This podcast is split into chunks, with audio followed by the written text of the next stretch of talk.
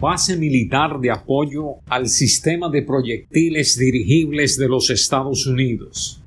Sabana de la Mar, noviembre 1951, noviembre 1962. De Cultura del Caribe del jueves 21 de noviembre del 2019. Por Floralba Jiménez. A finales de noviembre de 1951, específicamente el día 27, la prensa resaltaba en una extensa nota de portada y un comunicado de la Secretaría de Estado de Relaciones Exteriores y Cultos la firma del primer convenio entre los Estados Unidos de América y una nación latinoamericana. Este acuerdo tenía el objetivo de establecer un sistema de cooperación para estimular los adelantos y el desarrollo de nuevos sistemas estratégicos defensivos de cuya eficacia y perfección habrá de depender considerablemente la seguridad continental americana.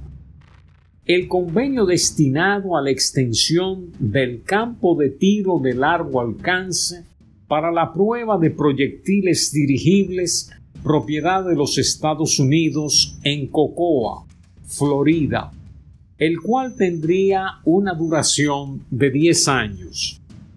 Se firmó durante una ceremonia efectuada en la Cancillería Dominicana y los firmantes fueron el secretario de Relaciones Exteriores del país, será Virgilio Díaz Ordóñez y el embajador de los Estados Unidos, Ralph Ackerman, en calidad de plenipotenciarios de ambas naciones, los cuales destacaron el interés de cooperar en la defensa del hemisferio contra la agresión y dar a conocer su posición inequívoca al mundo entero. Además de los funcionarios mencionados en el acto de firma, se encontraban el general Héctor B. Trujillo Molina, secretario de Guerra, Marina y Aviación, el embajador de Gran Bretaña Stanley Herbert Goodguion y el mayor general William Richardson de los Estados Unidos, así como otros funcionarios civiles y militares.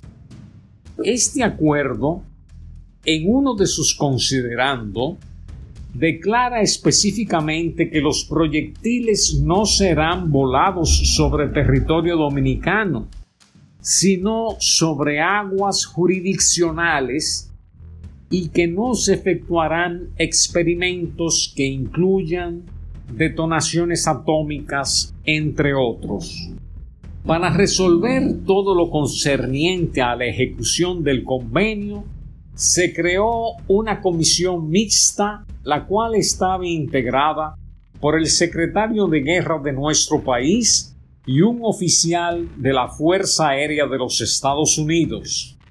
Esta base forma parte de la extensa cadena de establecimientos de este género que va desde Cabo Cañaveral en Florida donde se ubica la base Patrick de la Fuerza Aérea de los Estados Unidos, hasta el extremo sudeste de la isla de Puerto Rico. Inauguración. Finalmente, y luego de terminado el proceso de construcción de las instalaciones que se inició en el 1952, el 23 de noviembre de 1956 con el izamiento de las banderas de nuestro país y de los Estados Unidos, se inauguró la base, para lo cual se realizó una ceremonia que contó con la presencia del presidente de la República, general Héctor B. Trujillo Molina, autoridades civiles y militares de nuestro país, así como el señor William T. Pfeiffer, embajador de los Estados Unidos, y el mayor general D. N. Yates, comandante para el centro de prueba para proyectiles dirigidos de la base Patrick, Cocoa, Florida. Dentro del equipo que formó parte de este proyecto, además del personal norteamericano, se encontraban seis técnicos dominicanos, de los cuales cuatro fueron entrenados en los Estados Unidos y dos se integraron más tarde para ayudar en las tareas técnicas y el buen funcionamiento de la misma.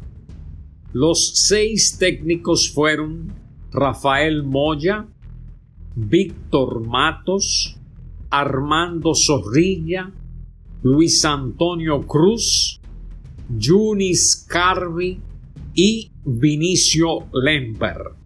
Este último ostentaba el mayor rango del grupo, el cual en el 2018 puso en circulación una obra donde narra sus experiencias en esta base desde su apertura hasta el cierre de la misma.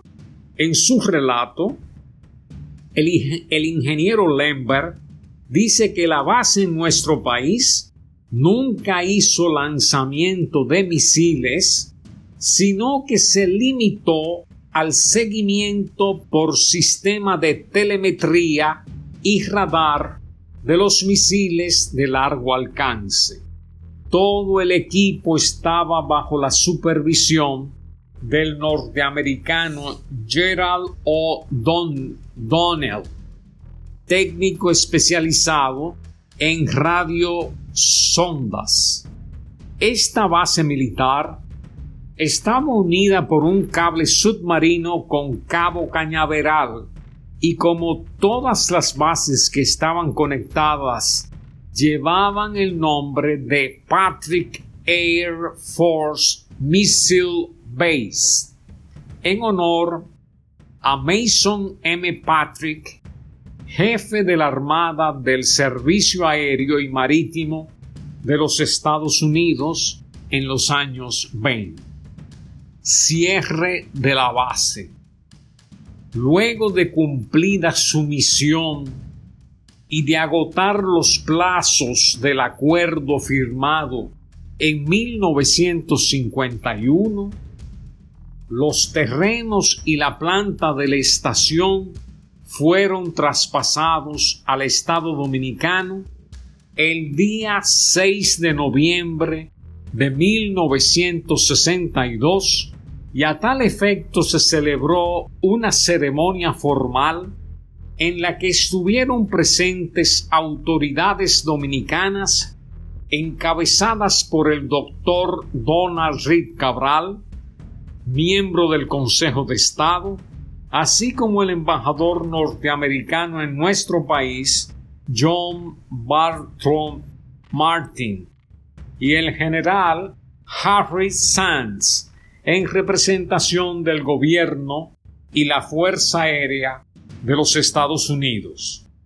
El discurso pronunciado por Reed Cabral, este explicó que el terreno y la planta serían usados para crear un centro de entrenamiento técnico bajo la supervisión de la Asociación Pro Bienestar Social de Santo Domingo sin embargo, dos años más tarde, el 30 de noviembre de 1964, el presidente del triunvirato, Dr. Donald Reed Cabral, dejó inaugurado en ese lugar el Hospital y Subcentro Señorita Elupina Cordero para honrar la memoria de una religiosa católica muy apreciada por su servicio a los más necesitados y enfermos de Sabana de la Mar y todo el país,